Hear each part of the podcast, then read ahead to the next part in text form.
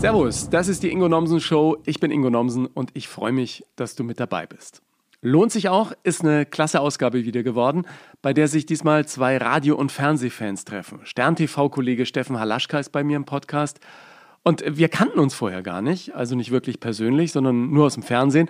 Ich habe ihn einfach angeschrieben auf Instagram. Er hat geantwortet und dann war alles relativ schnell klar und es ist ein sehr entspanntes Gespräch geworden über Radio, über das Fernsehen und unsere großen Träume. Und ich bin ja noch immer mittendrin, das ist auf Instagram mitbekommen, im großen Traum vom zweiten eigenen Buch. Und ich muss ehrlich sagen, ich freue mich total, dass Hilfe, ich bin zu nett, so viele Menschen erreicht, unterhält und vor allem auch inspiriert, mal selbst neue Wege zu gehen kriege gerade ganz viele Nachrichten, für die ich mich auch sehr bedanke, die ich auch echt alle selbst lese und die mich wirklich sehr berühren, die vor allem mir eins zeigen, dass dieses Thema nur immer zu anderen nett zu sein wirklich äh, viele betrifft. Ja? Schön, wenn das Buch jetzt Menschen helfen kann, auch wieder etwas netter zu sich selbst zu sein. Und ich bin mit dem Buch weiter gut unterwegs. Ich habe äh, hab echt einen Tag hinter mir. Also äh, der letzte Freitag war einer der längsten Reisetage meines Lebens. Ja, vielleicht hast du das auch auf Instagram und Facebook mitbekommen. Ich bin morgens um 8 Uhr aus dem Haus und am nächsten Morgen um kurz nach vier wieder zurück gewesen. Yes, ja, mit dem Nacht-ICE. Das war ein Erlebnis. Ja, ich war in der Hauptstadt in Berlin beziehungsweise äh, bin raus nach Potsdam, war bei dann eben anders ein Talk über Veränderung. Ja, das äh, war wirklich ein, ein sehr sehr tolles Gespräch. Und dann bin ich rüber zum RBB, die sitzen mit ZIP auch in Potsdam, was auch total klasse war, weil es eine Sendung war voller Überraschungen, ja, also mit Überraschungsvideos von Frank Elstner, von Klaus Meine, von Atze Schröder, damit hatte ich nun wirklich nicht gerechnet. Das war wirklich toll. Die Kollegen haben sich da auch viel äh, Mühe gegeben. Und äh, vor allem die Kollegin, die mich interviewt hat, also vielen Dank nochmal, äh, Nadine. Und danach bin ich quasi mit dem Nacht-ICE zurück nach Düsseldorf also äh, nachts in der Dunkelheit. Da sind Menschen unterwegs, du glaubst es nicht, ja? Viele ohne Fahrschein. Mein größten Respekt vor allen Zugbegleiterinnen und Zugbegleitern, die mir da in der Nacht auch manchmal ihr Leid geklagt haben. In Hannover musste auf unserer Fahrt sogar die Bundespolizei anrücken, weil jemand einfach nicht auf die Frage, haben Sie einen Fahrschein, antworten wollte. Und, äh, jemand anders hatte sich dann auch im Klo eingesperrt. Also war eine sehr, sehr spannende Reise, die sich sehr gelohnt hat. Also am letzten Wochenende ist das Buch auf Amazon wieder nach oben geschossen und ich freue mich, dass diese Nachrichten von Menschen nicht abreißen, denen das Buch Freude schenkt oder vielleicht auch einen Schubs in die richtige Richtung gibt. Das freut mich wirklich sehr. Vielen Dank für diese Unterstützung.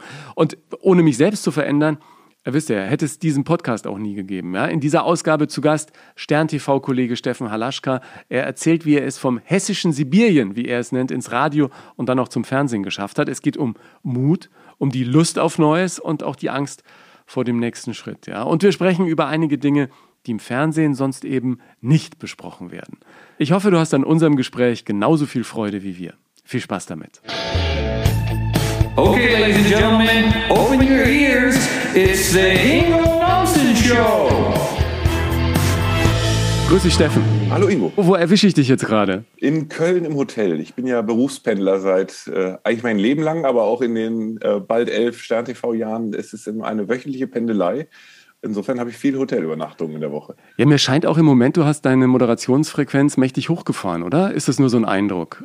Na, es bewegt sich gerade wahnsinnig viel im privaten Fernsehen generell und bei RTL insbesondere. Da werden sich langsam so die Schwerpunkte verschieben. Also äh, man liest ja immer viel von der Informationsoffensive.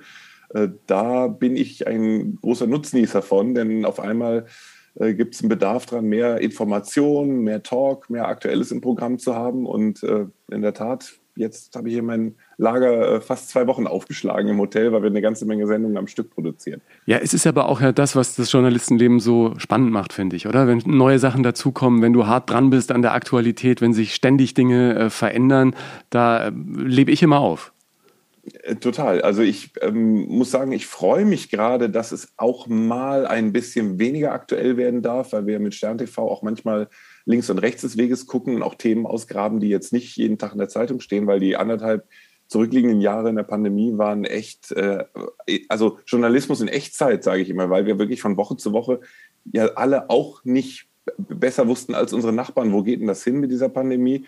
Und ähm, das waren extrem spannende und extrem aktuelle Monate, weil wir ja wirklich versucht haben, Schritt zu halten mit der Erkenntnis der Wissenschaft und mit den Prozessen in der Politik. Das war ja nun wirklich alles so radikal neu und hat sich oft von Woche zu Woche verändert.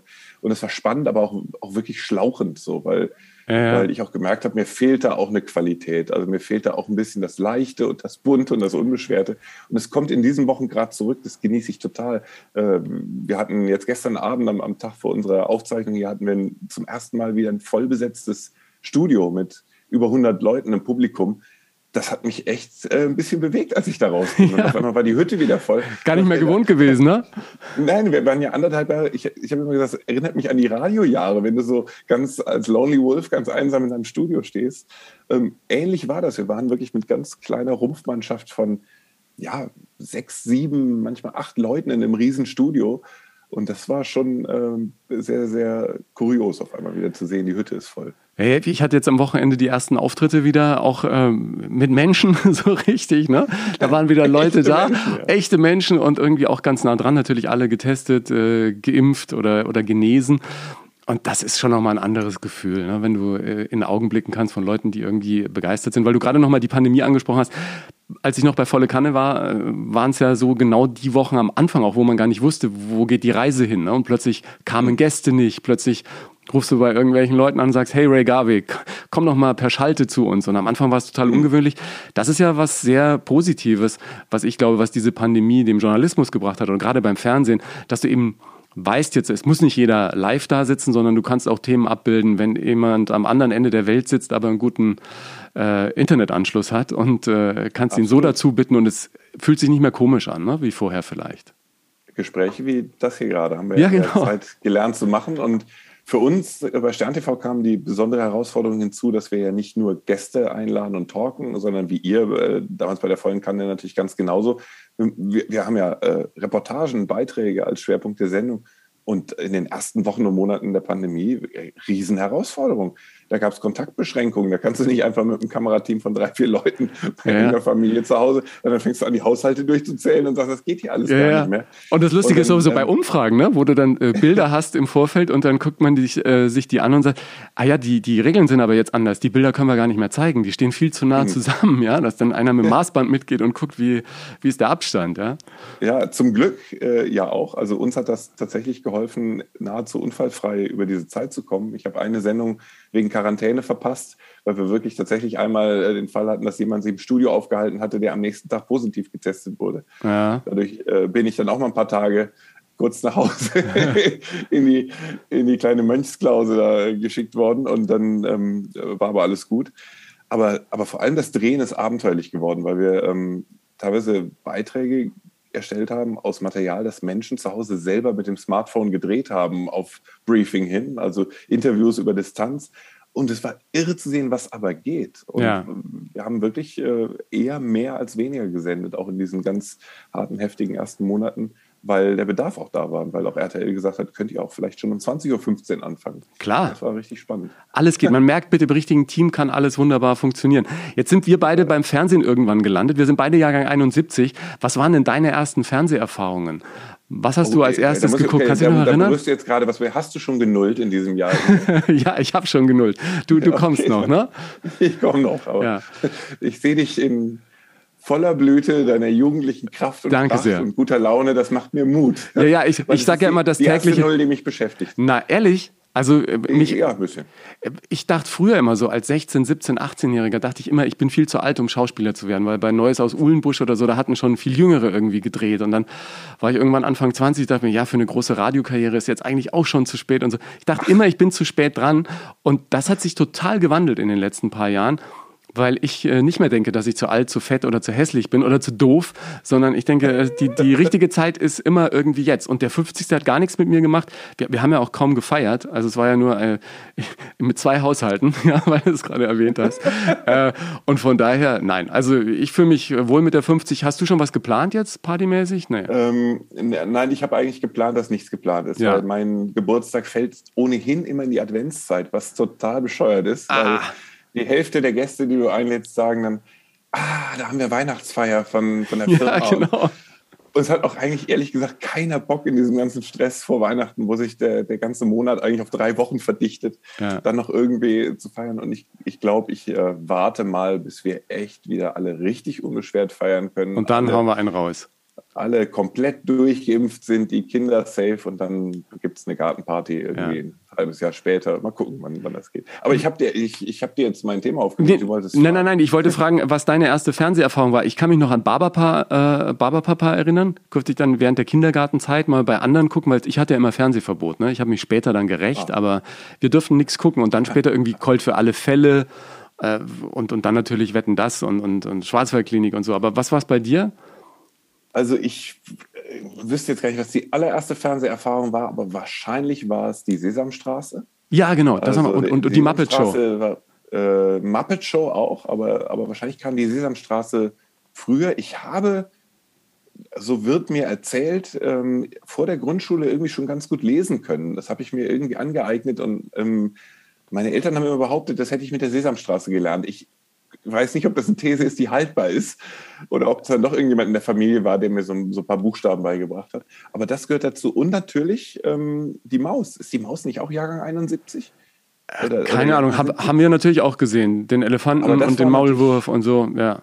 Also die, die Maus gehörte natürlich dazu und dann irgendwann tatsächlich auch so, äh, ja, die, die, die Trickserien, ne? irgendwie Luzi der Schrecken der Straße. Luzi der Schrecken der Straße. Ja. Luzi der Schrecken. Oh, ist ein fürchterliches Boomer-Gespräch gerade. Ja, Wahnsinn, ne? Total. Was ist das denn? Ja, Pantau und so, ne? War ich so von der ja, Neuverfilmung ja, so enttäuscht. Ähm, ja, Hast das, du sie gesehen? Ich nicht. Nee, nee, ich, ich habe nur den Trailer gesehen und dachte mir, nee, nee, ich äh, stehe auf meinen alten äh, Pantau. Aber ist das kurios, dass man jetzt mit seinen Kindern die ganzen Neuverfilmungen gucken kann? Jim Knopf, äh, neulich habe ich geschaut, äh, die Vorstadtkrokodile. Ja, äh, aber ein sehr, ein sehr guter Film. Ähm, der, der, hat witzigerweise die Produktionsfirma meines Bruders gemacht. Äh, Jim Knopf und die Vorstadtkrokodile, die, die Red Pack, die machen echt äh, coole Sachen. Meiner ist jetzt noch zu klein, um irgendwie Fernsehen gucken zu dürfen. Also wie, wie alt sind deine Kinder jetzt? Die sind schon im fernsehfähigen Alter. Zehn, und, ja. zehn und zweieinhalb. Und ja, äh, auch wenn wir es gerne eigentlich ein äh, bisschen langsam angehen lassen, aber logischerweise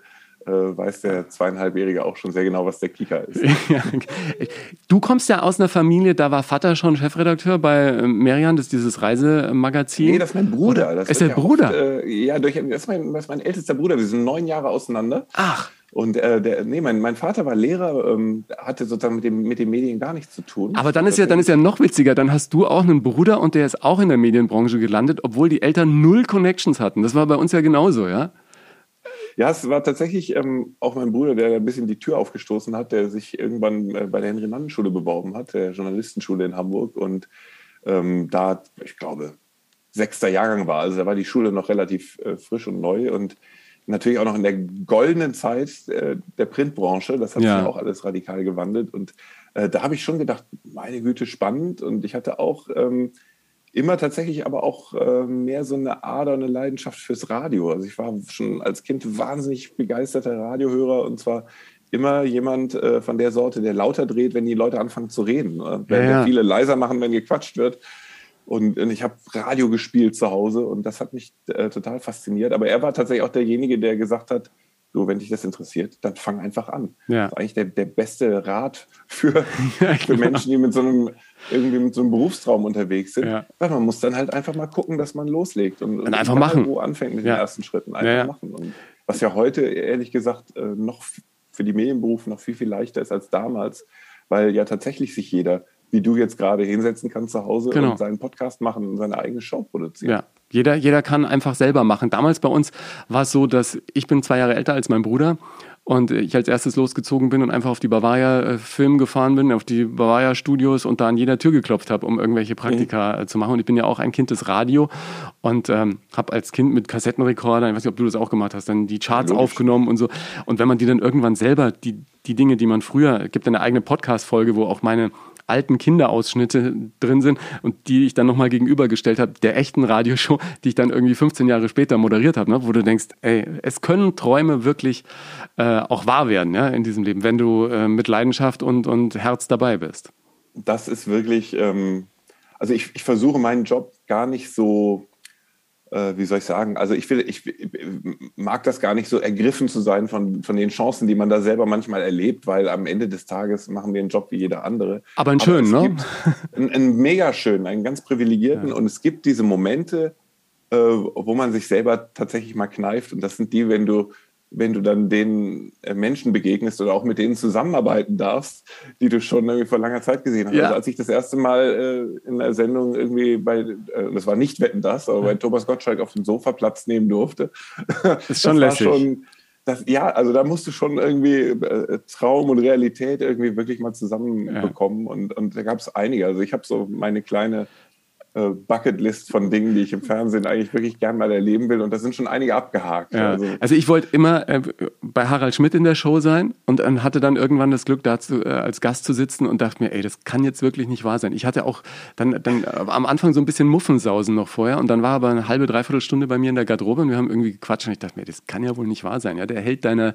Jugend, lädt dich äh, in die äh, Show ein. Ja, und dann habe ich immer Pastewka geguckt mit Begeisterung und irgendwann dürfte ich mich selber spielen und dachte auch, ey, es ist irgendwie ein bisschen, bisschen surreal, aber eben irgendwie auch, auch schön. Weil Moderator sein ist ja schon dann immer mein Traumjob gewesen. Wie war denn das bei dir? War das dann auch irgendwann äh, sozusagen dein Berufsziel, zum Radio zu gehen und, und irgendwie zu gucken, dass du einfach andere Menschen mit auf die Reise nimmst? Also ich habe ein riesiges Glück gehabt, ähm, weil sich ganz viele Dinge gefügt haben. Also ich habe tatsächlich so mit dem Journalismus geliebäugelt, mit den Medien hätte das noch gar nicht so genau benennen können. Und dann hat es sich einfach ergeben, dass ein äh, sehr netter Lehrer, bei dem ich auch Theater gespielt habe in der Schule, der hat den Kontakt zum Hessischen Rundfunk und sagte, du, die machen da was Neues, äh, eine neue Jugendsendung und die brauchen irgendwie ähm, auch mal ein paar Leute in dem Alter. Da war ich noch in der Schule, in der, in der Oberstufe. Und ähm, tatsächlich ist 1989 da beim Hessischen Rundfunk ein Jugendmagazin entstanden. Und da müssen wir uns kurz erinnern, das war die Zeit vor den Jugendwellen im Radio. Das war die Zeit vor Viva. Ähm, und es gab im Grunde nur so ein paar öffentlich-rechtliche Inseln, wo Programm für junge Menschen angeboten wurde. Es gab keine Vollversorgung 24 Stunden. Und, äh, und ich hatte das, äh, in dem Fall wieder das Glück, dass ich in Kassel groß geworden bin, in Nordhessen. Das war immer der blinde Fleck des Hessischen Rundfunks, der aus dem Süden kam. Und umso wichtiger war es denen, dass da mal so ein paar versprengte äh, Bergvolkvertreter aus Hessisch-Sibirien anreisen. Und ja. dann bin ich mit einem Freund nach Frankfurt gefahren und wir haben tatsächlich Ende 89 an, an so einer Jugendsendung teilgenommen als Gäste, ein bisschen getalkt, an so einem Radiospiel mitgemacht und da habe ich so Blut geleckt und mich irgendwie offenbar auch so gut angestellt, dass die sich wieder gemeldet haben und gesagt haben, du, wir brauchen eh hier Leute, die ein bisschen beisteuern. Ne? Und dann habe ich angefangen, Plattenkritiken zu machen oder mal äh, auch, auch in Schaltgesprächen Dinge zu berichten, die da gerade in der Zeit irgendwie in, im Norden des Bundeslandes ein Thema waren. Und äh, dann gab eins das andere. Ja. Praktikum nach dem Abitur. Und dann bin ich wirklich als freier Mitarbeiter ohne eine journalistische Ausbildung in den Job reingerutscht und konnte mir mein Studium damit finanzieren. Und bis irgendwann eine ehemalige Radiokollegin anfragte und sagte, möchtest du mal ein Fernsehcasting machen? Das äh, hatte ich mir auch so nie auf den Zettel geschrieben, okay. weil ich bis heute ein großer Fan des Radios bin. Aber gereizt hat es mich schon und es ist auch ein Job draus geworden. Ja, ja, es ist so interessant, dass sich Leben dann immer im, im Rückblick so, so einfach erzählt. Ne? Und in den mhm. Situationen selber denkst du, ähm, was passiert jetzt eigentlich als nächstes in meinem Leben? Ich wollte ja immer vor die Kamera und, und Schauspieler werden oder so. Und dann hat es aber nur mit Praktika funktioniert und Kameravolontariat und Fahrer und, und dachte mir, vielleicht wird ja mal einer krank. Und wenn ich den Regisseur zum Drehort gefahren habe, ich gesagt, falls mal einer krank wird, also ich kenne ja die Drehbücher, also ich könnte ja einspringen. der dachte immer, der 20-Jährige, der hat da, äh, hat der einen Schlagschatten oder was. Und dann äh, war ich so gefrustet irgendwie, dass ein Kollege, äh, als ich ein Dreivierteljahr in Österreich gearbeitet habe, Bergwacht Wildbach als Fahrer, da echt hm. waghalsige Dinge erlebt habe, er sagte, du wolltest doch mal zum Radio. Und ich so, ja, das ist auch ein Traum. In Garmisch macht ein Radiosender auf. Ein Herr Knoll habe ich gehört, aber ich weiß auch nicht mehr. Und dann dachte ich mir mit meinem kleinen journalistischen Sachverstand, wenn da ein Radiosender aufmacht, dann braucht er Platten. Und den Plattenladen kannte ich in Garmisch und dann rief ich an und sagt, kennt ihr einen Herrn Knoll, der macht da einen Radiosender auf, der braucht doch Platten. Und dann sagt der Typ am Telefon, ich habe keine Ahnung, ich bin Aushilfe, aber frag mal den Chef. Sagt, du Michi, kennst du einen Herrn Knoll? Und in dem Moment zeigt einer auf, der gerade Platten geguckt hat und sagt, das bin ich. Ging ans Telefon und damit hatte ich meinen Volontariatsplatz. Also dieser schicksalhafte Zufall hat mich dann zum Radio gebracht und das war irgendwie äh, ganz, ganz toll. Ne? Ich, ich glaube, Schicksal also ich, passiert ja dann auch, wenn du offen dafür bist und sagst, ja, komm rein. Ja? Ich, ich glaube tatsächlich fest, Dinge, die passieren sollen, passieren dann auch in der Regel. und man muss eben nur auch aufpassen, dass man sie zulässt. Ne? Ja. Das ist, äh, also das Hadern und das Zweifeln ist natürlich dann in solchen Phasen des Lebens kein guter Ratgeber. Ne? Und Ja, das, bei mir ist das gut, ja wenn oft passiert. Leute hat, die einen anschubsen und Ja, sagen, ja. mach mal. Ne? Also ich hab, musste fürs Fernsehen damals auch nach Berlin umziehen und eigentlich war ich happy in Frankfurt, da wo ich war und das Radio war ja alles super. Und da war es auch wieder mein Bruder, der gesagt hat, ja, aber wann, wann denn, wenn nicht jetzt? Ja. Also wann willst du das machen? In zehn Jahren oder was? Ja. Und, äh, und diesen, diesen Schubs zu sagen, mach, mach doch einfach mal. Ne? Kannst auch wieder zurückziehen, wenn es doof ist. So, aber jetzt trau dich mal was. Und das, das ist ganz, ganz wertvoll. Ja, ja, wa- was trauen, ne? Das ist ja auch, ich, ich äh, kann mich an Momente erinnern, wo man dann immer so ein bisschen schwankt zwischen auf der einen Seite so einer Hybris, wo man sagt, ey, ich moderiere euch alles, komm, her mit den Dingern. Und auf der anderen Seite, als dann äh, bei mir plötzlich jemand kam und sagte, du, äh, kannst du übermorgen den Fernsehgarten moderieren? Andrea Kiewel kann nicht, wo ich auch im ersten Moment sage, ja klar, Logo, mache ich. Und dann, und dann kommst du dir aber, scheiße, oh, 6000 Leute, ob du es wirklich im Kreuz hast, ne? Also diese völlige Selbstüberschätzung auf, und auf der einen Seite und auf der anderen Seite diese Angst, es dann doch nicht zu bringen und dass dann aber, wenn es passiert und du stehst plötzlich vor den Tausenden von Leuten und es geht los und das Rotlicht geht an, dass dann alles anders ist, ne? dass du dann sagst, oh ja klar, jetzt und dann bist du in diesem, weiß nicht, Flow oder, oder in diesem Grundgefühl drin, dass du sagst, okay, jetzt haben wir hier so ein kleines Schlachtschiff und jetzt fahren wir das mal entspannt in den Hafen, ja. Und das ist irgendwie, also ich kenne nicht so viele Sachen, die, die, die mich so glücklich machen, ja. Also ich finde Ja, dieses Gefühl, eine schöne Sendung dazu, gemacht zu haben, immer gut. Es gehört ja dazu, sich auch immer wieder mal gezielt zu überfordern. Ja. Also immer mal raus aus der Komfortzone und man darf es halt dann auch nicht so weitersagen, dass man innerlich das Gefühl hat, Ja, die Geschichte hier drei Nummern zu groß, sondern da musst du ein bisschen Pokerface aufsetzen Ja. und manchmal auch durch diese Prüfungen durch. Und das sind ja die Dinge, an denen du wächst und ähm, auch die einzige Chance, überhaupt wirklich nur festzustellen, was du kannst und Ja. was du nicht kannst. Und Ausprobieren. auch- und es ist dann auch, finde ich, sehr okay. Und da bin ich ein großer Freund von, auch das Scheitern im Leben mal zuzulassen ne? und Ja. Menschen zuzugestehen. Also ich, ich, ich mag speziell in unserer Branche überhaupt nicht diese Missgunst, wenn dann irgendwie hinterher die Leute sagen, das hat ja vorher gesagt, das kann ja nicht klappen und eine wahnsinnige Klugscheißerei. Und ich freue mich ehrlich gesagt über jeden Versuch, der mit Grandezza vor die Wand gefahren wird, weil es ein Versuch war. Ne? Wenn wir Ja. nur die Nummer sicher machen und immer nur wieder das reproduzieren, was eh schon mal irgendwo geklappt hat, dann wird auch das Fernsehen, dann wird das Radio, dann wird es sehr langweilig. Aber ich glaube ja, dass sowieso alles heutzutage möglich ist. Ich kann mich an Zeiten erinnern, da hieß es, oh, die Quizshow ist tot. Ja, die Quizshow ist tot. Die Quizshow ist so tot, dass sie jetzt 20 Jahre später äh, dir aus äh, allen möglichen äh, Fernsehern entgegenkommt, ja, und ist einfach nicht tot zu kriegen. Kochen war tot, ja. Ich habe selten erlebt, dass Köche erfolgreicher waren als in den letzten Jahren, ja. Also ich bin gespannt, was als nächstes um die Ecke kommt und sobald irgendwas um die Ecke kommt, was richtig erfolgreich ist, dann wird es uns überall entgegenkommen. Ja, das ist ja eigentlich ja. so schade, aber wahrscheinlich muss es einfach so sein. Ja. Es zumal der ganze Ansatz ja falsch ist. Also Kochen ist so lange tot, bis einer um die Ecke kommt und es mit großer Leidenschaft vorführt und Ja. man einfach an seinen Lippen hängt oder, oder bewegt ist, genauso wie Quiz, genauso wie Reportage, äh, Info, Familienshow, you name it. Äh, Wenn, wenn jemand kommt und macht das mit großer Begeisterung und steckt mich zu Hause an, dann ist es völlig egal, was es ist. Also wir wollen einfach im Fernsehen auch Menschen begegnen, die uns ansprechen, die uns berühren. Und das Radio, finde ich ja immer, ist nach wie vor für mich so eine, so eine Basis, von der ich jeden Tag zehre in meiner Arbeit irgendwie. Zu wissen, dass man mit Stimme und Mikrofon und, und einem kleinen Aufnahmegerät und einer Bandmaschine und ein bisschen Musik einfach Menschen mit auf die Reise nehmen kann, das war so toll damals. Auch weil ich ja bei einem Privatradio angefangen habe und da hieß es einfach nur, ähm, ja, äh, du kannst morgen anfangen mit dem Volontariat, äh, Neujahrsskispringen, fahr da mal hin, hier ist ein Autotelefon und mach mal. Du, ich hatte wenig, äh, weniger Ahnung vom Skispringen als vom Kochen damals und es hat aber trotzdem irgendwie alles funktioniert. Ja, und das sind äh, so Sachen, die ich äh, bis heute sehr, sehr wertvoll finde und gerade auch dieses Timing beim Radio, ne? dass du immer diese Talks hast, solange der nicht singt, kann man noch ein bisschen quatschen. Du weißt, äh, dass eine Radiosendung immer live ist und dann kommen die Nachrichten. Und dieses Timing hat mir immer geholfen in all den Live-Sendungen, die ich gemacht habe. Geht es dir da ähnlich, dass das auch für dich die Basis ist? Total. Also das, ähm, das Radio ist, muss man ehrlich sagen, das viel romantischere, äh, auch intensivere Medium häufig, ne? weil du ja nicht diesen ganzen Trost, diese ganzen Absprachen brauchst. Beim Fernsehen kannst du ja im Grunde keinen Fuß setzen, ohne dass vorher jemand geleuchtet hat.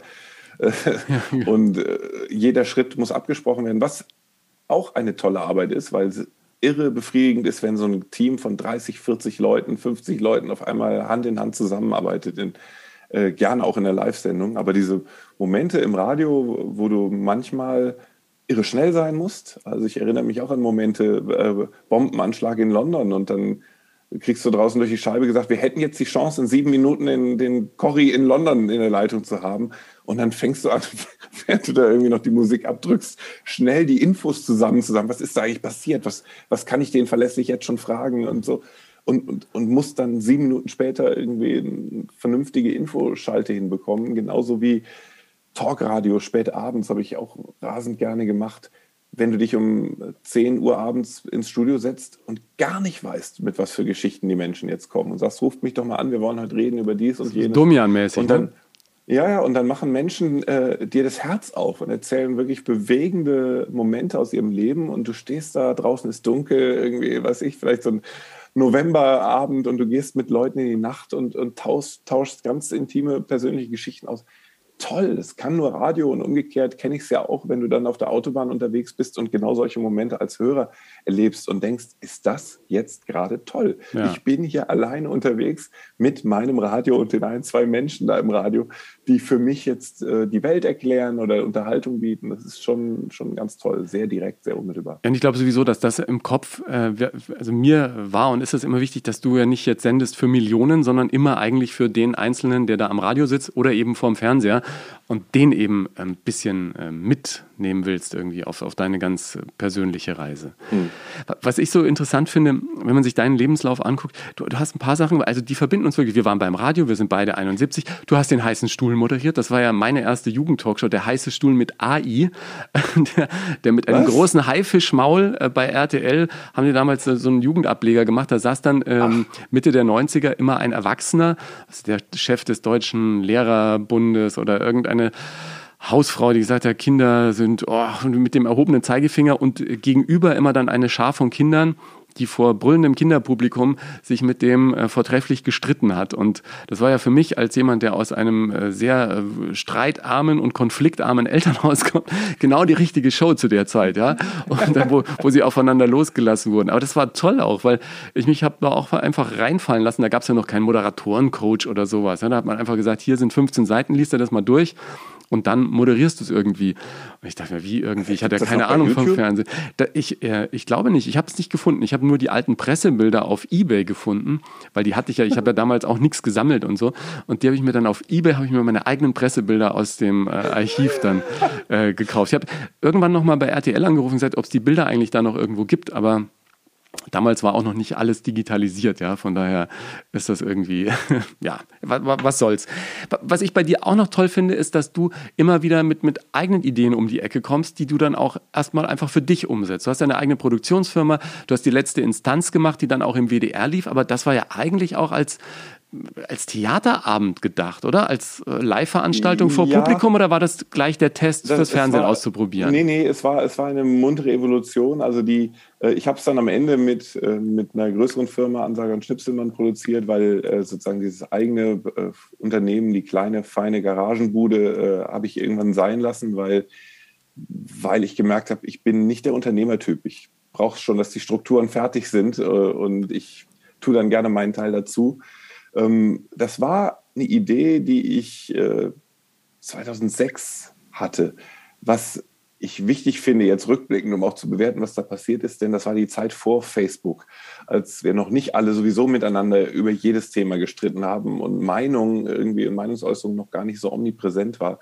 Und wir haben das dann ähm, 2010, also ich habe es ein paar Jahre mit mir rumgetragen, entwickelt. Wir haben es 2010 mal pilotiert, tatsächlich als Fernsehformat äh, dann kurz darauf kam ein Wechsel zu Stern TV. Der hat äh, alle Pläne damit bei meinem damaligen Haussender vielleicht was zu machen beim NDR äh, zerschlagen. Also das Ding lag dann doch wieder erstmal auf Eis. Ähm, und äh, dann habe ich es irgendwann als eine Theaterveranstaltung wieder belebt, weil es mich nicht losgelassen hat, der Gedanke, hey, das muss doch möglich sein, dass sich Menschen auch mal über politische und gesellschaftliche Themen miteinander austauschen und zwar richtig in die Debatte und in den Streit gehen. Menschen, die man ähm, damit erstmal gar nicht so verbindet und wo man sagen würde, was soll ich jetzt hier, der, der komische Comedy-Typ, der Musiker, der Sportler. Äh, also im, im Prinzip ganz normale Menschen, die sich einfach mal richtig austauschen, wie es bei jeder Party manchmal auch am Küchentisch der Fall ist, wo man genau, äh, ohne, ohne, ohne Meinungsprofi zu sein, einfach mal seine Meinung sagen kann. Ne? Ja, weil ich habe auch die Erfahrung gemacht, dass viele dann sagen, boah, ist politisch, nee, da möchte ich mich nicht zu äußern. Da habe ich irgendwie Angst vor. Und das fand ich immer ganz grundfalsch, weil ich gedacht habe, in der Demokratie geht Politik und gegen gesellschaftliche Entwicklung jeden an und jeder hat das Recht zu einer Meinung. Das war so dieser ganz radikale Gedanke. Da hat uns in den, im Laufe der Jahre die sozialen Medien natürlich ein bisschen überholt, weil wir hatten alle irgendwann, ehrlich gesagt, auch ein Overkill an Meinungen, weil du ja. konntest ja gar nicht schnell genug in die Hecke springen, bevor dir schon wieder irgendwie Leute ihre, ja. ihre empörte Meinung an die Backe gehängt haben. Ähm, trotzdem haben wir es dann gemacht und ähm, ich auch mit großer Freude gemacht. Tatsächlich hat dieser Theaterabend geholfen, das Ganze wieder fürs Fernsehen attraktiv zu machen. Das war so wie, wie Trockenschwimmen. Einfach äh, gucken, was, was verträgt das Format, wie funktioniert das, wie, wie muss man sowas bauen, damit es auch unterhaltsam wird. Und äh, das haben wir in Hamburg im Schmidt-Theater gemacht, äh, eine ganze Weile und dann irgendwann hat eben Ansager und Schnipselmann als Firma und der WDR haben gesagt, das gefällt uns gut, das wollen wir gerne im Fernsehen probieren. Ja, im Moment liegt das Format auf Eis. Ähm, ein paar werden sich erinnern, es gab ja dann große öffentliche Diskussionen nach der äh, ja. Diskussion über das Ende der Zigeunersoße. Was hast du unterm Strich daraus mitgenommen? Also ich glaube, äh, im Grundsatz bleibt doch einfach die positive Botschaft, dass man eigene Ideen die man hat äh, und, und konsequent verfolgt, auch ins Fernsehen bringen kann. Oder das ist doch schon mal, das ist doch was ja, Grundpositives. Darum, äh, total. Also, wobei es mir darum gar nicht geht. Also, es ist, äh, sagen wir so, es stimmt, es ist die grundpositive Botschaft, wenn es eine Sache gibt, an die du glaubst und eine Handvoll Menschen findest, die den Funken auch sprühen sehen und mitgehen, dann ist ganz viel möglich.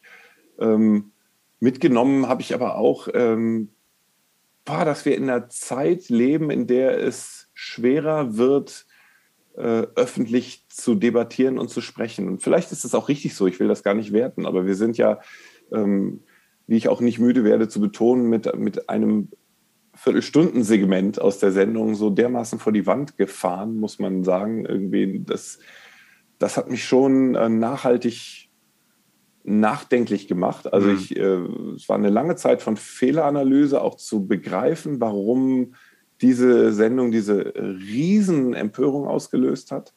Das hatte ich tatsächlich ähm, unmittelbar nach der Sendung in der Tragweite so nicht gesehen. Verstehe es auch heute viel besser. Also ich habe mich noch mal ganz viel auch mit, mit Rassismus und Alltagsrassismus auseinandergesetzt. Das war ja im Grunde der Kern der, der Erregung.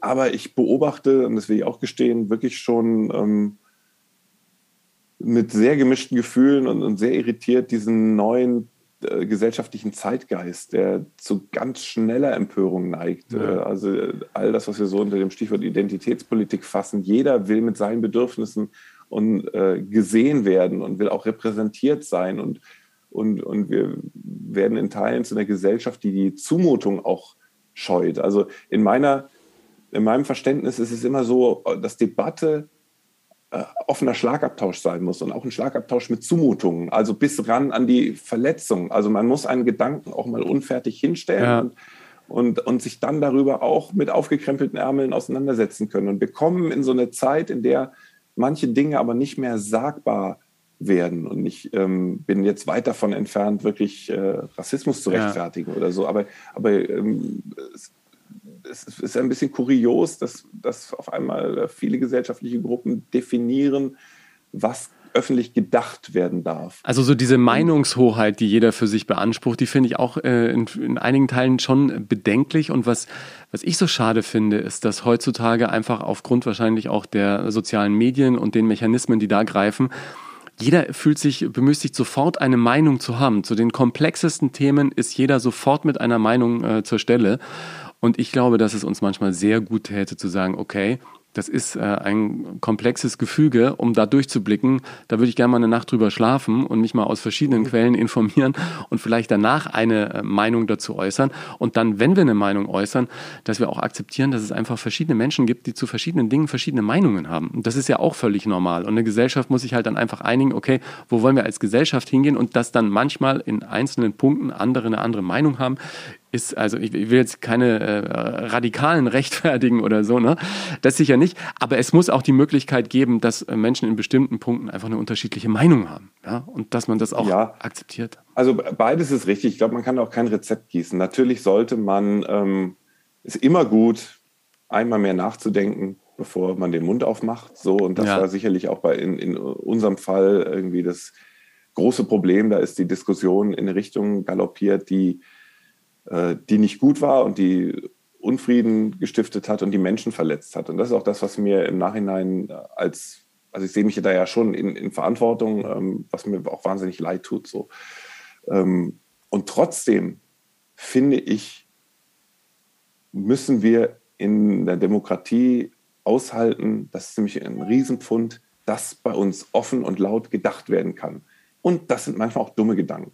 Das ja. sind manchmal auch äh, Gedanken, die man gerne einen Tag später wieder einfangen würde oder Sätze, die man auch nochmal für sich revidiert oder so. Und, das, ähm, und, und da sind wir so unnachgiebig geworden. Das ist eigentlich diese Gnadenlosigkeit im Umgang miteinander. Das ist das, was mich wirklich nachhaltig verstört, dass es keine Nachsicht gibt und ähm, und dass, dass viele Menschen unserer Gesellschaft geradezu nur darauf lauern, äh, in ihren Schlafzimmern und Wohnzimmern mit dem Smartphone in der Hand wieder das nächste rhetorische Vergehen zu entdecken und Menschen damit dann auch zu brandmarken, zu piesacken, auf sie mit Gebrüll und dann äh, geht in den sozialen Medien, äh, tobt es dann wirklich los mit Fackeln und Mistgabeln. Ja, ja. Und, und, und man jagt die Leute, die vielleicht einfach auch dumm waren. Ja, oder man, man muss ja, man muss ja auch mal zugestehen, dass Menschen Fehler machen können. Ne? Wir sind ja nun keine äh, Auch das, auch das. Und, und da sind, da, da, da kommen wir so in ein Zeitalter von Unnachgiebigkeit und Gnadenlosigkeit,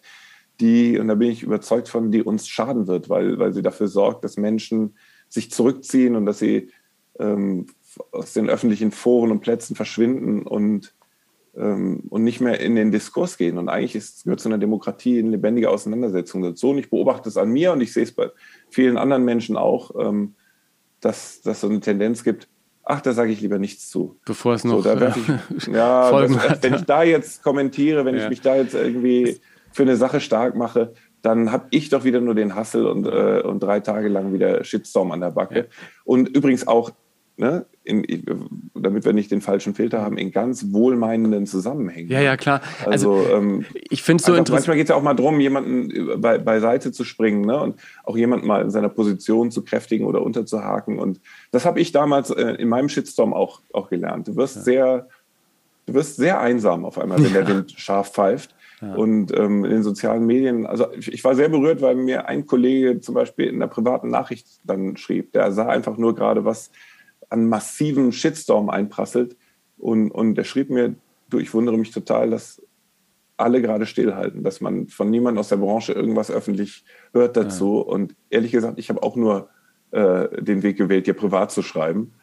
Ähm, aber äh, ich ahne so, sagen, wie sich das anfühlt und mhm. wollte nur sagen, ich bin da und ich finde es in der Dimension gerade irre, was geschieht. Ja. Und das tut in so Momenten sehr gut. Aber, aber es sind, du, du lernst dann auch sehr schnell, wie es im, im scharfen Wind sehr einsam werden kann. Ja, ja, gut, je, je höher man kommt, sagt man ja immer, umso, umso dünner ist die Luft. Ja, das gilt ja offensichtlich dann auch für andere äh, Bereiche. Ich meine, was natürlich also was ich immer so empfunden habe, wenn wir jetzt nochmal ähm, auf unsere tägliche Arbeit zu sprechen kommen, ist ja, je äh, größer die Sendungen werden, und wir haben ja vorhin schon von Teams gesprochen, umso größer das Team wird, umso mehr kannst du dich als Moderator auf die eigentliche Arbeit konzentrieren, nämlich das Moderieren. Mhm. Was ich so äh, lustig finde, wenn ich mir angucke, dass ich früher bei Guten Abend RTL in München die Kameradispo gemacht habe, die Nachrichten geschrieben, noch einen Film geschnitten am Tag und alle Moderationen geschrieben, denke ich mir, Wahnsinn. Ich habe irgendwie Jahre später Hallo Deutschland moderiert da äh, musst du dann nur noch irgendwie sieben, in Anführungsstrichen, Moderationen schreiben. Oder bei Volle Kanne hast du 30 Mann als Team, wo äh, jeder weiß, äh, wie er arbeitet, wo alles läuft. Wahrscheinlich auch bei Stern TV ja genauso. Das ist ja wie ein gut geölter Motor und du bist einfach mhm. derjenige, der dann am Steuerrad sitzt. Und das äh, fand ich immer wieder in so Abschnitten ein, ein unglaublich privilegiertes Arbeiten, dass du sagst, du machst das, was dir Spaß macht und du kannst dich wirklich auf den Kern des Geschäfts konzentrieren und äh, hast nicht nur links und rechts des Weges mit so vielen Dingen zu tun. Ja? Am Anfang mhm. fiel es mir sogar schwer, da loszulassen und nicht überall mit reinzuquatschen, ja, weil ich es eben mhm. so gewohnt war, ja, dass da irgendwie auch deine, äh, deine Expertise irgendwie gefragt ist. Und das ja. fiel mir am Anfang äh, gar nicht so leicht, mich da dann aus bestimmten Dingen rauszunehmen. Wie ist es dir gegangen? Bei Stern TV ist es ja auch wahrscheinlich so, oder? Dass dir als Moderator da schon der rote Teppich ausgelegt wird. Und wenn du irgendwie hüstelst, dann kommt sofort einer mit einem Tee und sagt dann, hier hätten wir noch was für die Moderation und da haben wir schon mal was vorbereitet und so. Ja, es ist, es ist beides. Also tatsächlich, ähm, das ist ein unfassbar tolles Team, Die Sendung gibt es seit 30 Jahren und äh, es sind etliche im Team, die das auch schon Jahrzehnte machen. Und es ist so, wenn, wenn ich wirklich dann in der Erkältungszeit da mal äh, nur andeute, dass die Stimme ein bisschen brüchig wird, dann äh, kommt schon jemand und sagt, kann ich dir einen Tee bringen ne? und was willst du? Ja.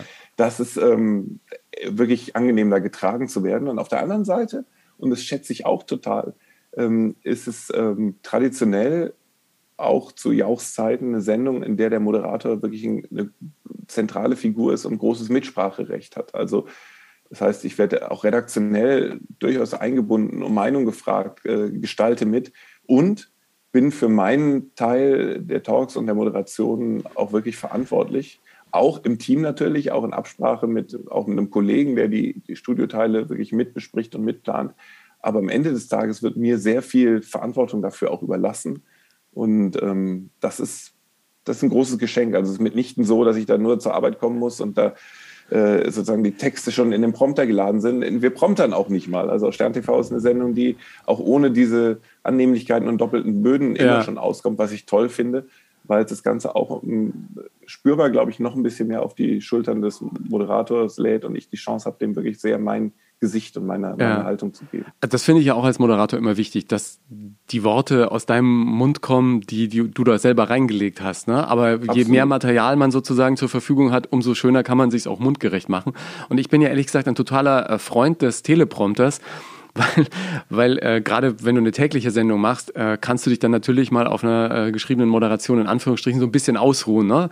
Wenn, wenn du dann weißt, da, da guckst du in die Kamera und dann kannst du die Moderation machen und alles ist fein. Und das Schöne ist ja dann, wenn du sie selber äh, fabriziert hast, kannst du dann auch mal davon abweichen. Und dann saßen immer Gäste bei Volle Kanne und sagen, du hast ja gar nicht das geredet, was da drin steht. Ich sage, ja, ich wusste ja, was drin steht und äh, für mich hat sich in dem Moment vielleicht noch mal ein bisschen anders angefühlt und das macht es dann eben lebendig und ich glaube, ähm, sonst wäre auch Stern TV nicht so erfolgreich, wenn das nicht einfach dann auch mit der Person verschmelzen würde, die das dann auch präsentiert. Ja. Jetzt bist du erfolgreich, glücklich, dauernd unterwegs. Ich merke jetzt in den letzten Wochen, ähm, wo es bei mir so langsam mit Live-Auftritten wieder losgeht und irgendwelchen Lesungen und, und Interviews und ich bin durch die Weltgeschichte unterwegs. Mein, mein Kleiner ist jetzt noch nicht ganz so alt, aber ich hätte mir nie vorstellen können, dass du so ein Gefühl kriegst, so, oh Gott, ich will abends unbedingt wieder nach Hause. ich will nicht irgendwo im Hotel liegen. Ich will zu Hause sein und wenn er nachts schreit, dafür da sein und so. Ähm, wie geht dir das jetzt im Moment, wo du ja auch ganz viel, wie du gesagt hast, in Köln bist und die Familie aber in Hamburg ist, ne? Äh, also ich habe ähm, so mit mir, und das ist ein ständiger Kampf natürlich, äh, schon, schon die Verabredung, ähm, dass Job und Familie wirklich zwei Säulen im Leben sind. Und wenn es hart auf hart kommt und ich mich entscheiden müsste, wäre es immer die Familie. Ja. Und äh, also auch, zumal ich auch zu Hause mit meiner Frau ähm, Modell lebe, also de facto leben wir ein ganz klassisches, überkommenes Modell, weil logisch, wenn ich in der Mitte der Woche nicht da bin, muss jemand zu Hause den Laden zusammenhalten. Ja. Und meine, meine Frau ist Journalistin, die hat da schon äh, in den letzten Jahren ähm, viele Opfer gebracht, klingt, klingt so pathetisch, aber wirklich auch auf vieles verzichtet sozusagen, was sie sich sonst selber gerne verwirklicht hätte. Ja. Und das ähm, heißt im Umkehrschluss auch, dass ich meinen Teil irgendwie an Familienleben und Familienarbeit auch wirklich gerne äh, mit übernehmen möchte. Und das heißt dann eben im Job nicht nicht 120 Prozent zu geben, sondern vielleicht auch mal mit 70 Prozent dessen, was möglich wäre, irgendwie zufrieden zu sein und ja. nicht, nicht alles machen zu können und nicht,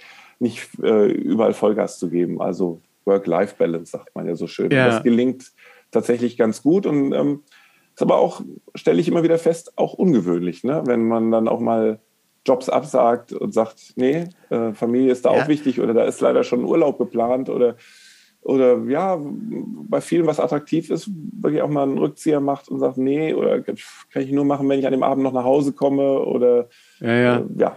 Aber ich, ich finde das irgendwie, hätte ich mir früher auch nicht vorstellen können, ähm, da, dass man das macht. Gerade, ich habe ja irgendwie, ich habe ja, ja Jahrzehnte, muss ich ja eigentlich sagen, eigentlich nie richtig Urlaub gemacht. Ja? Ich habe, glaube ich, vor, vor zwei, drei Jahren zum ersten Mal vier Wochen am Stück Urlaub gemacht.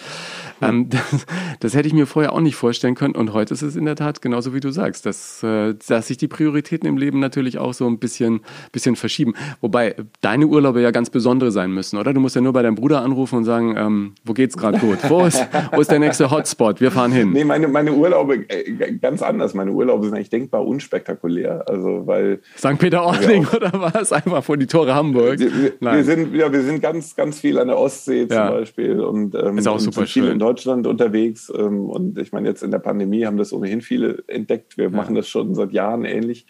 Äh, Sie konzentrieren sich aber tatsächlich sehr. Also durch Stern TV habe ich äh, eigentlich nur die Möglichkeit im Sommer und einmal so um Weihnachten rum den Stecker zu ziehen. Und dann mache ich es aber auch ausgiebig. Und auch da, das ist auch so ein, so ein Zugeständnis. Meine Familie sagt natürlich, ja, Entschuldigung, wenn du keine Osterferien und keine Herbstferien so richtig mit uns irgendwo nochmal Urlaub machen kannst und so viel tatsächlich auch, auch wegfällt, weil einfach klar ist, Dienstag, Mittwoch, Donnerstag, die Mitte der Woche habe ich mit Stern TV zu tun. Dann machen wir da, wo wir können, aber auch richtig. Und dann äh, genau. ziehe ich eigentlich immer Juli, August wirklich den Stecker und, und sage auch da dann ganz oft äh, zu Anfragen, nee, ehrlich nicht, weil die Zeit gehört jetzt der Familie und mir und dann machen wir wirklich lange äh, Sommerpausen, was auch toll ist und übrigens auch ein Privileg. Ja. Also es klingt alles wie eine große Entbehrung. Es gibt Leute, Millionen von Menschen, die haben Familie und müssen trotzdem als Lkw-Fahrer ganze Wochen Ja. unterwegs sein oder auf Montage oder als Pflegepersonal in die Nachtschicht. Also das ist mir schon völlig bewusst, dass das jeder für sich so handeln muss und da habe ich eher Privilegien. Du hast ja vorhin schon von deiner Bucketlist gesprochen. Was steht da jetzt noch auf der Liste? Was, was willst du in deinem Leben noch erreichen beruflich? Also familiär äh, ist- bist du mit zwei Kindern ja gut bedient, ne? Und, und, äh, Ja, da kann man jetzt auch mal mit, mit nahezu 50 Ja, sagen. genau. Also der, der Zug ist jetzt Ja. ganz zufrieden und, und pünktlich in der Zeit abgefahren. Äh, Und beruflich, ehrlich gesagt, ähm, ich, ich fahre gut damit, mein ganzes Leben lang schon nicht irgendwelchen Träumen hinterher zu rennen, sondern immer ganz offen, mit offenen Armen anzunehmen, was da so Ja. lang geflogen kommt. Was ich gerne äh, noch machen möchte, wenn es sich ergibt und wenn nicht, falle ich Auch auch nicht okay. unglücklich in die Kiste. Das ist äh, tatsächlich in der Unterhaltung nochmal das ein oder andere auszuprobieren. Da habe ich in, in der Vergangenheit schon ein paar schöne Dinge gemacht und äh, glaube, dass es für eine anspruchsvolle Familienunterhaltung irgendwie schon noch äh, Platz gibt und die Zeit kommt. Und ähm, womit ich jetzt gerade aktuell ganz viel schwanger gehe, ist auch der Gedanke, äh, so in Richtung Dokumentation und, und mal mit mehr Zeit für ein Thema äh, auch Fernsehen zu machen. Ähm, da bin ich dran, da bastel Ja. ich, aber da erzähle ich dir mehr von, wenn Ja. das mal spruchreif wird. Ja, ja. Na, ich finde ja schön, äh, wenn man, wenn man Träume hat und die eben einfach irgendwie äh, konsequent äh, dann auch äh, letzten Endes verfolgt. Und manchmal kann einen das ja irgendwie jahrelang beschäftigen. Also ich glaube, ich wollte auch mein ganzes Leben lang irgendwie Bücher schreiben, weil ich so gern lese. Dass es Ja. dann irgendwie ähm, ein paar Jahrzehnte dauert, bis man irgendwie endlich eins schreibt und äh, dann auch noch irgendwann ein zweites. Das hätte ich damals auch nicht gedacht, aber äh, dann ist es schlussendlich doch irgendwann passiert. Am Schluss hätte ich noch gern die Frage, ob jetzt Junge oder Mädchen äh, schwieriger ist als, als Kind in der Familie. Ähm, pah, Kannst du noch gar nicht sagen, am, ne? am nee, äh, ich, ich, ich glaube, das ist äh, als Grund falsch, da jetzt ein Pauschalurteil zu fällen. Äh, Pauschalurteile sind immer falsch, ne? Ich für meinen Teil, ich bin als einer von drei Söhnen groß geworden. Also ich hatte überhaupt null Erfahrung mit Mädels. Und dann bin ich selber Papa geworden von, von einem Mädchen und fand das mega. Ja. Nach der ersten äh, Enttäuschung zu offen gestanden, weil ich dachte, klar brauche ich so Ja, kleinen Jungs genau. zum Toben und Fußball spielen. Äh, dann, äh, nach dem Mädchen konnte ich mir nichts anderes vorstellen. Dann haben wir noch einen Jungen bekommen und ich glaube, jeder kriegt die, äh, die er Die Kinder, die er verdient, das ist aber auch. ja, und, und, ich, und die sind so unterschiedlich. Und ich, ich, ich, glaube auch, der- nächste Junge oder das nächste Mädchen wäre möglicherweise wieder ganz Ja. anders. Also ich bin gespannt auf das Abenteuer Pubertät. Da wird sich, glaube ich, Ja. im, im, im Urteil noch mal viel sortieren. Aber so sind sie erstmal beide auf ihre Art mega großartig. Ja, ich bin ja momentan noch in der Phase, wo du dir jeden Tag denkst, äh, ach, jetzt noch ein Kind? Oh nee, bitte nicht, bitte nicht. Es ist so, äh, manchmal kommen ja diese Phasen, wo du denkst, nein, nein, auf keinen Fall. Und dann am nächsten Tag denkst du ja, noch fünf von der Sorte. Ja? Ähm, mal gucken, wo, wo das hin navigiert. Und äh, was die, die Medienbranche angeht, würdest du das deinen Kindern noch ans Herz legen irgendwie, wenn die Bock drauf haben? Oder sagst du, da, da ist äh, im Moment so auch so ein bisschen der, der Wurm, der dann irgendwann drin sein wird im Ankommen, oder äh, sind es dann doch mehr Chancen, äh, die diese Branche bietet auf lange Sicht? Ja, ich, also ich glaube, die, die Chancen werden bleiben, die werden sich nur massiv verändern. Also wir werden immer, immer, immer das Bedürfnis haben, als Menschen uns ähm, miteinander, übereinander äh, auseinanderzusetzen. Und Ja. das passiert ja auch. Aber es passiert eben heute ja einfach in vielen digitalen Kanälen, in sozialen Medien, in, in Podcasts wie diesem. Und die Medienbranche als solche, so wie wir sie irgendwie noch kennengelernt haben, ähm, die wird sich brutal verändern. Das ist ja eine Binsenweisheit. Ja, ja, also aber der, der Printsektor implodiert. Das, irgendwann in den nächsten Jahren wird es das lineare Fernsehen dahin raffen. Ähm, und, und äh, da, ehrlich gesagt, ich glaube, es ist weniger, dass ich jemandem diese Branche empfehlen würde, ähm, würde ich jemandem empfehlen, mach dich ruhig auf in dieses Abenteuer, aber äh, leb mit der Vorstellung, dass sehr viel mehr auf deinen eigenen Schultern lastet. Also ich glaube, so die Selfmade-Medienleute, die äh, haben jetzt die große Zeit und das erleben wir ja auch. Ja, also Influencer-Karrieren und Podcaster-Karrieren. Ich habe ja neulich ein Interview gemacht mit Kevin Tewe, der unter anderem Rezo äh, managt hier im Podcast und der sagte auch, ähm, you do you. Das ist so sein Credo. Also mach das, was, was dir Freude macht. Du wirst immer Menschen finden, die so sind wie du und die äh, auch Absolut. genau auf das Lust haben. Und das fand ich eigentlich irgendwie ein, ein ganz schönes Mantra äh, für diese Geschichte. Ich, ich habe das noch nie erzählt, aber das erste Wort meines Sohnes ne, war, als er drei Monate war und auf der Couch lag, Hallo. Und ich bin so froh, dass ich nicht alleine war, weil äh, sonst hätte mir das niemand geglaubt. Aber danach hat er auch monatelang wieder nichts gesagt. Und ich bin sehr froh, dass er nicht gesagt hat, guten Abend und herzlich willkommen. Ja, also Aber es ist deutlich spürbar der Grundstein für eine große ja, Moderatorin. der Grundstein ist, glaub äh, ist ich, ich weiß nicht, wenn der also viele äh, Kollegen sind auch über Hallo in ihrer Karriere nicht hinausgekommen. Das auch genau. Also, ja, genau. Wir, wir warten mal ab, äh, was, was da äh, irgendwie äh, vielleicht noch ähm, ums Eck kommt. Ich entlasse dich aber nicht ohne deinen persönlichen Hit für den, ähm, also für die, für die Playlist zum Podcast. Ähm, der beste Oh, Song der Welt. Was, was ist der beste Song der Welt für dich? Und warum? ähm, Du, hast, du kommst vom Radio, du hast ja auch tausend Nummern ja, gespielt. Es Ne? gibt natürlich, es ist, also ich, ich bin mit Superlativen, kannst du mich immer total Ja. quälen, weil. Ja, ich in find dem das ja Moment, auch wo du schwierig, Eine, aber- eine Idee hast, denkst du, da 20 anderen Ja. hast du Unrecht getan, aber ähm, ich, ich, der erste, ich sag dir einfach den ersten, der mir einfällt, Ja. ist mega speziell, aber ähm, es gibt von meinem äh, Freund Bernd Begemann aus Hamburg einen wunderschönen Song, der mich mein Leben lang oder mein halbes Leben lang, seit es den Song gibt, schon begleitet. Der heißt Wenn wir Glück haben. Und Ja. äh, ist eine unfassbar tolle, ähm, schöne Ballade, die er auf meiner Hochzeit auch gesungen hat. Ach, klasse. Und ähm, hat die schöne Zeile, wenn wir Glück haben, endet es am Strand. Ja, das, das ist Und ein das- schöner Schlusssatz auch für, für unser Gespräch. Wenn wir Glück haben, endet es am Strand. Bernd Begemann äh, war zeitweise mein ähm, Literatur- und, und äh, Netflix- und Streaming- und Filmexperte bei Volle Kanne. Ach, Ja, Bernd war, Bernd Ja. war bei volle Kanne. Ja, also mit- so mit- mit Du Buch und Filmtipps und so. gemacht, Ja, Bernd genau. volle- Ja. Mein, mein Leben sortiert sich gerade völlig. Genau.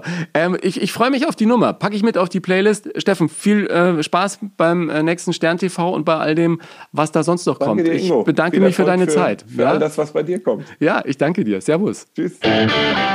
Ich freue mich auf Steffens nächste Stern TV Einsätze. Verlinkt dir da gern die Homepage in den Shownotes, genauso wie Steffens Instagram-Seite, auf der er dich über sein Leben auf dem Laufenden hält. Meine Termine, auch für alle Live-Shows, findest du auf ingo-normsen.de. Mein Buch Hilfe, ich bin zu nett nimmt dich ja mit in mein Leben, ja, und zeigt dir auch meine Entwicklung der letzten Jahre. Und da freue ich mich natürlich, wenn du Lust hast, mal reinzuschauen. Ich verlinke es dir auch nochmal. Und äh, bitte dich, wenn du deine zu nett Gedanken und Geschichten mit mir teilen willst, super gern auf Instagram oder auf Facebook. Da freue ich mich auch immer über Feedback zum Podcast. Ganz besonders schön wäre es natürlich, wenn du diesen Podcast auch mit deiner Community teilst und auf Apple Podcasts eine ehrliche Sternebewertung hinterlässt. Das erhöht die Sichtbarkeit dieser Show. Danke dir dafür und bis zum nächsten Mal.